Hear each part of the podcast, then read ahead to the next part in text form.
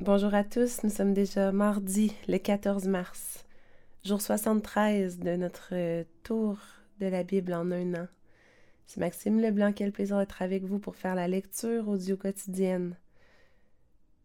Je vous rappelle que je vous parle à partir des studios du ministère Cœur d'encre et il me fait plaisir ce matin de lire dans la version français courant notre premier texte qui se trouve en Nombre, chapitre 21, verset 1 jusqu'au chapitre 22, le verset 21. Le roi d'Arad, un Cananéen habitant le sud du pays, apprit que les Israélites arrivaient par le chemin d'Atarim. Il les attaqua et fit parmi eux quelques prisonniers. Alors les Israélites promirent ceci au Seigneur. Si tu livres ce peuple en notre pouvoir, nous détruirons complètement ces villes. Le Seigneur accepta la promesse des Israélites et leur livra ces Cananéens. Les Israélites les exterminèrent, détruisirent leurs villes et appelèrent cette région Orma, ce qui signifie la ruine. Les Israélites quittèrent la montagne de Hor et prirent la direction de la mer des roseaux afin de contourner le pays d'Édom. Mais en cours de route, le peuple perdit patience. Les gens se mirent à critiquer Dieu et Moïse. Pourquoi nous avez-vous fait quitter l'Égypte? disait-il, pour nous faire mourir dans le désert Il n'y a ici ni pain ni eau, et nous sommes dégoûtés de la manne, cette nourriture de misère.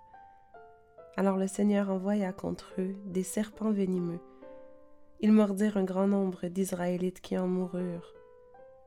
Le reste du peuple se rendit auprès de Moïse pour lui dire nous avons péché en vous critiquant, le Seigneur et toi. Supplie donc le Seigneur d'éloigner ce serpent de nous. Moïse se mit à prier le Seigneur en faveur du peuple. Le Seigneur lui répondit, Façonne un serpent de métal et fixe-le sur une perche. Quiconque aura été mordu et le regardera aura la vie sauve. Moïse façonna donc un serpent de bronze et le fixa sur une perche. Dès lors, toute personne qui avait été mordue par un serpent et regardait le serpent de bronze avait la vie sauve. Les Israélites se mirent en route et se rendirent à Obot. L'étape suivante les conduisit d'Obot à Yéabarim, dans le désert situé à l'est de Moab. Celle d'après les conduisit au bord du torrent de Zéred. La quatrième étape les conduisit au-delà de l'Arnon, la rivière qui prend naissance chez les Amorites, et traverse une région désertique avant de servir de frontière entre le pays de Moab et celui des Amorites. Il en est question dans le livre des guerres du Seigneur, là où l'on parle de Vaheb en Soufa avec ses affluents, l'Arnon avec ses affluents, dont la rive située du côté d'Ar constitue la frontière de Moab. L'étape suivante les conduisit au lieu dit le puits, où le Seigneur donna cet ordre à Moïse. Rassemble le peuple pour que je puisse lui donner de l'eau. C'est alors que les Israélites chantèrent le chant que voici. Que l'eau jaillisse du puits sous les acclamations. Les chefs l'ont creusé, les nobles l'ont foré, avec leurs bâtons de commandement et leurs sceptres. Du désert, les étapes suivantes les conduisirent à Matana, puis à Néaliel, puis à Bamoth, et enfin dans la vallée qui traverse le pays de Moab, en direction de la crête du mont Pisgah, d'où l'on domine le désert. Les Israélites envoyèrent des messagers dire à Sion, roi des Amorites, Nous désirons traverser ton pays. Nous ne nous écarterons pas du chemin pour passer dans les champs cultivés ou dans les vignes. Nous ne boirons pas l'eau des puits. Nous suivrons la grande route jusqu'à ce que nous ayons traversé tout ton territoire. Cependant, Sihon ne voulut pas les laisser passer. Il rassembla toute son armée, vint à la rencontre des Israélites jusqu'à Yahas, dans le désert, et les attaqua. Les Israélites le battirent et occupèrent tout son pays, entre l'Arnon au sud, le Yabok au nord et la frontière fortifiée des Ammonites à l'est. Ils s'emparèrent de toutes les villes des Amorites, y compris Échebon et les villages voisins, et ils s'y installèrent. Heshbon était la capitale de Sihon, roi des Amorites, depuis qu'il avait fait la guerre au précédent roi de Moab et lui avait pris toute la région, s'étendant jusqu'à l'Arnon. Les poètes en ont parlé ainsi. Essayez de reconstruire Heshebon. Venez rebâtir la ville de Sihon. Un feu a jailli de Heshebon. De la cité de Sihon s'est échappée une flamme. Elle a dévoré Ar au pays de Moab et les seigneurs des hauteurs de l'Arnon. Quel malheur pour toi, Moab. Vous voilà perdu, adorateur de Kémosh. Les hommes qui ont survécu, les femmes, tous ont été livrés prisonniers à Sihon, roi des Amorites. Mais nous avons lancé nos flèches sur les Amorites. Maintenant, Eshebon est détruite et tout le pays dévasté jusqu'à Dibon. Nous avons tout ravagé, tandis que le feu se répandait jusqu'à Médéba. C'est ainsi que les Israélites s'établirent dans le pays des Amorites. Moïse envoya des espions explorer la ville de Yazer. Puis les Israélites s'emparèrent des villages voisins et ils en délogèrent les Amorites. Ensuite, ils changèrent de direction et prirent la route du Bachan. Aussitôt, Og, roi du Bachan, et toute son armée vinrent à la rencontre des Israélites pour les combattre à Édréi. Le Seigneur dit à Moïse, N'aie pas peur de lui. Je vais le livrer en ton pouvoir avec toute son armée et tout son pays. Tu le traiteras comme tu as traité Sihon, le roi des Amorites qui résidait à Heshebon. Les Israélites battirent Og, ses fils et toute son armée, sans laisser le moindre survivant, et ils occupèrent son pays. Une nouvelle étape conduisit les Israélites dans les plaines de Moab, sur la rive orientale du Jourdain, en face de Jéricho. Balak, fils de Sippor, qui était roi de Moab à cette époque, apprit comment les Israélites avaient traité les Amorites. Le roi et tout son peuple se mirent à trembler de terreur à l'idée que les Israélites arrivaient en si grand nombre. Alors les Moabites dirent aux notables Madianites cette multitude est sur le point de tout ravager autour de nous, comme des bœufs qui broutent toute l'herbe d'un pré.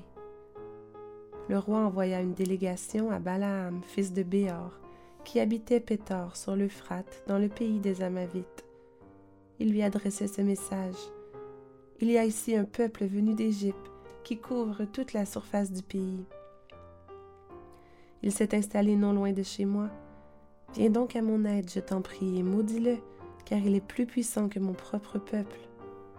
Si tu acceptes, je pourrai peut-être le vaincre et le chasser de la région. Je sais en effet que les bénédictions et les malédictions que tu prononces sont efficaces. Les messagers des notables Moabites et Madianites emportèrent de quoi payer le devin Balaam et se rendirent chez lui. Ils lui transmirent la requête de Balak.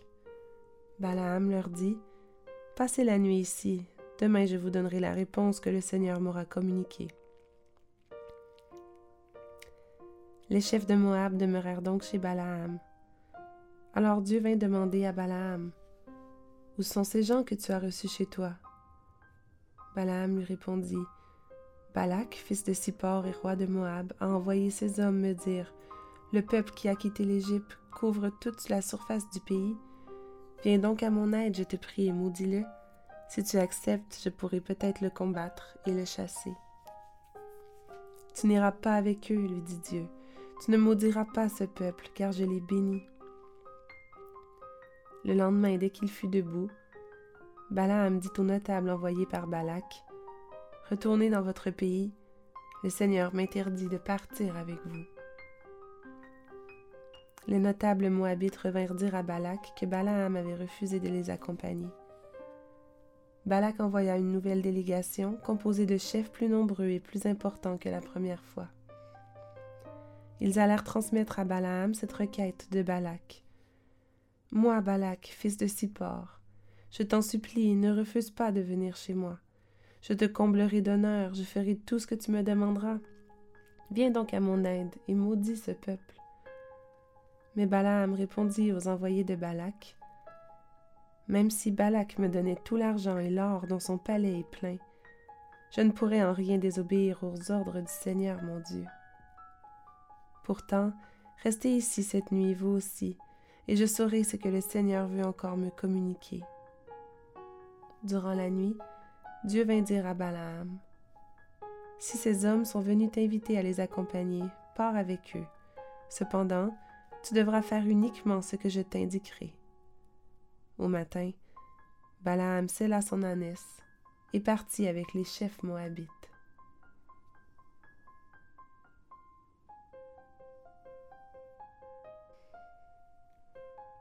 Psaume 57 Du répertoire du chef de chorale, à chanter sur l'air de Ne laisse pas détruire, poème appartenant au recueil de David. Il fait allusion à la fuite de David dans la caverne pour échapper à Saül. Ô Dieu, accorde-moi ton appui, ne tarde pas, car c'est près de toi que je cherche refuge. Je viens à l'abri sous ta protection jusqu'à ce que l'épreuve soit passée. J'en appelle au Dieu très haut, au Dieu qui fera tout pour moi. Du haut du ciel qu'il m'envoie son secours, qu'il confonde celui qui me poursuit, qu'il m'envoie un signe de sa fidèle bonté. Je me trouve parmi des gens aussi féroces que des lions mangeurs d'hommes. Leurs dents sont pointues comme la lance ou la flèche, et leur langue affilée comme un poignard. Ô Dieu, montre ta grandeur qui dépasse le ciel, que ta présence glorieuse brille sur la terre entière. Ils ont préparé un filet sur mon chemin, un nœud coulant pour mon cou. Ils ont creusé un piège devant moi, mais c'est eux qui y sont tombés. Ô Dieu, me voilà plein de résolutions. Je veux chanter et te célébrer. Réveille-toi, mon cœur. Réveillez-vous aussi ma harpe et ma lyre, car il faut que je réveille l'aurore. Seigneur, je veux te louer parmi les peuples je veux te célébrer par mes chants devant les nations, car ta grande bonté monte jusqu'au ciel et ta fidélité plus haut que les nuages. Ô Dieu, montre ta grandeur qui dépasse le ciel, que ta présence glorieuse brille sur la terre entière.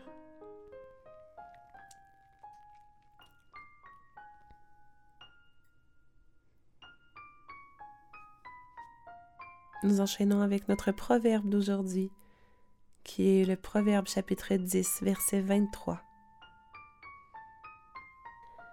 La pratique du mal est un jeu pour le sot, celle de la sagesse un jeu pour l'homme intelligent.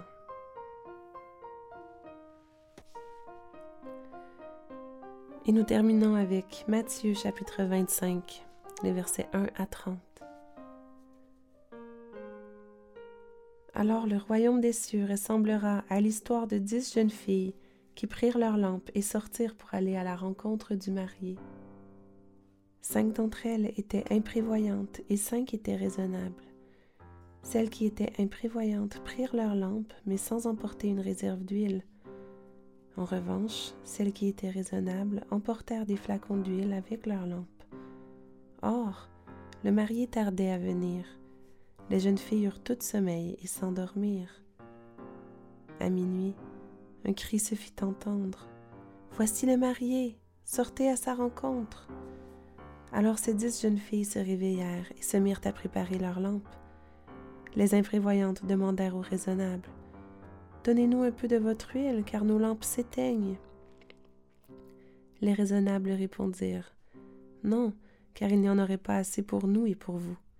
Vous feriez mieux d'aller au magasin en acheter pour vous. Les imprévoyantes partirent donc acheter de l'huile, mais pendant ce temps, le marié arriva. Les cinq jeunes filles qui étaient prêtes entrèrent avec lui dans la salle de mariage, et l'on ferma la porte à clé. Plus tard, les autres jeunes filles arrivèrent et s'écrièrent Maître, maître, ouvre-nous. Mais le mari répondit Je vous le déclare, c'est la vérité je ne vous connais pas. Veillez donc, ajouta Jésus, car vous ne connaissez ni le jour ni l'heure. Il en sera comme d'un homme qui allait partir en voyage. Il appela ses serviteurs et leur confia ses biens. Il remit à l'un cinq cents pièces d'or, à un autre deux cents, à un troisième cent, à chacun selon ses capacités. Puis il partit. Le serviteur qui avait reçu les cinq cents pièces d'or s'en alla aussitôt faire du commerce avec cet argent et gagna cinq cents autres pièces d'or. Celui qui avait reçu deux cents pièces agit de même et gagna deux cents autres pièces. Mais celui qui avait reçu cent pièces s'en alla creuser un trou dans la terre et y cacha l'argent de son maître. Longtemps après, le maître de ses serviteurs revint et se mit à régler ses comptes avec eux. Celui qui avait reçu cinq cents pièces d'or s'approcha et présenta les cinq cents autres pièces en disant Maître, tu m'avais remis cinq cents pièces d'or, j'en ai gagné cinq cents autres, les voici. Son maître lui dit C'est bien, bon et fidèle serviteur. Tu as été fidèle dans des choses qui ont peu de valeur, je te confierai donc celles qui ont beaucoup de valeur. Viens te réjouir avec moi. Le serviteur qui avait reçu les deux cents pièces s'approcha ensuite et dit Maître, tu m'avais remis deux cents pièces d'or, j'en ai gagné deux cents autres, les voici. Son maître lui dit C'est bien, bon et fidèle serviteur. Tu as été fidèle dans des choses qui ont peu de valeur. Je te confierai donc celles qui ont beaucoup de valeur. Viens te réjouir avec moi. Enfin, le serviteur qui avait reçu les cent pièces s'approcha et dit Maître, je te connaissais comme un homme dur. Tu moissonnes où tu n'as pas semé, tu récoltes où tu n'as rien planté. J'ai eu peur et je suis allé cacher ton argent dans la terre. Eh bien, voici ce qui t'appartient. Son maître lui répondit Mauvais serviteur, paresseux. Tu savais que je moissonne où je n'ai pas semé, que je récolte où je n'ai rien planté. Eh bien, tu aurais dû placer mon argent à la banque, et à mon retour j'aurais retiré mon bien avec les intérêts. Enlevez-lui donc les cent pièces d'or, et remettez-les à celui qui en a mille. Car quiconque a quelque chose recevra davantage, et il sera dans l'abondance. Mais à celui qui n'a rien, on enlèvera même le peu qui pourrait lui rester. Quant à ce serviteur bon à rien, jetez-le dehors dans le noir, là où l'on pleure et grince des dents. Courbons nos têtes et demandons à Dieu de vraiment faire travailler sa parole dans nos cœurs tout au long de la journée. Dieu Tout-Puissant, ta grandeur dépasse le ciel, ta présence glorieuse brille sur la terre entière, ta grande bonté monte jusqu'au ciel, et ta fidélité est plus haute que les nuages. Combien tu es grand, Seigneur. On veut s'incliner devant toi ce matin, devant ta grandeur. Et on veut te confesser nos péchés. Pardonne-nous, Seigneur, de te critiquer, de critiquer tes plans, de critiquer ton œuvre dans nos vies. Oui, bon Père, merci pour ta patience envers nous. Merci Seigneur parce qu'on sait qu'on peut lever les yeux, fixer les yeux sur toi, que tu nous relèves, tu nous tends la main pour nous relever de nos péchés. Oui, Jésus, je veux te prier que tu viennes réveiller nos cœurs, que tu nous remplisses de sagesse et d'intelligence. Aide-nous, Seigneur, à veiller, à être prêts pour ton retour et à être des bons et fidèles serviteurs. Je te demande, mon Père, que tu puisses faire travailler la parole que nous avons entendue ce matin dans nos cœurs, que tu nous sanctifies, que tu nous transformes de plus en plus à ton image et pour ta gloire. C'est dans le nom précieux de ton Fils unique, qui s'est sacrifié par amour pour nous, que nous te prions aujourd'hui. Amen.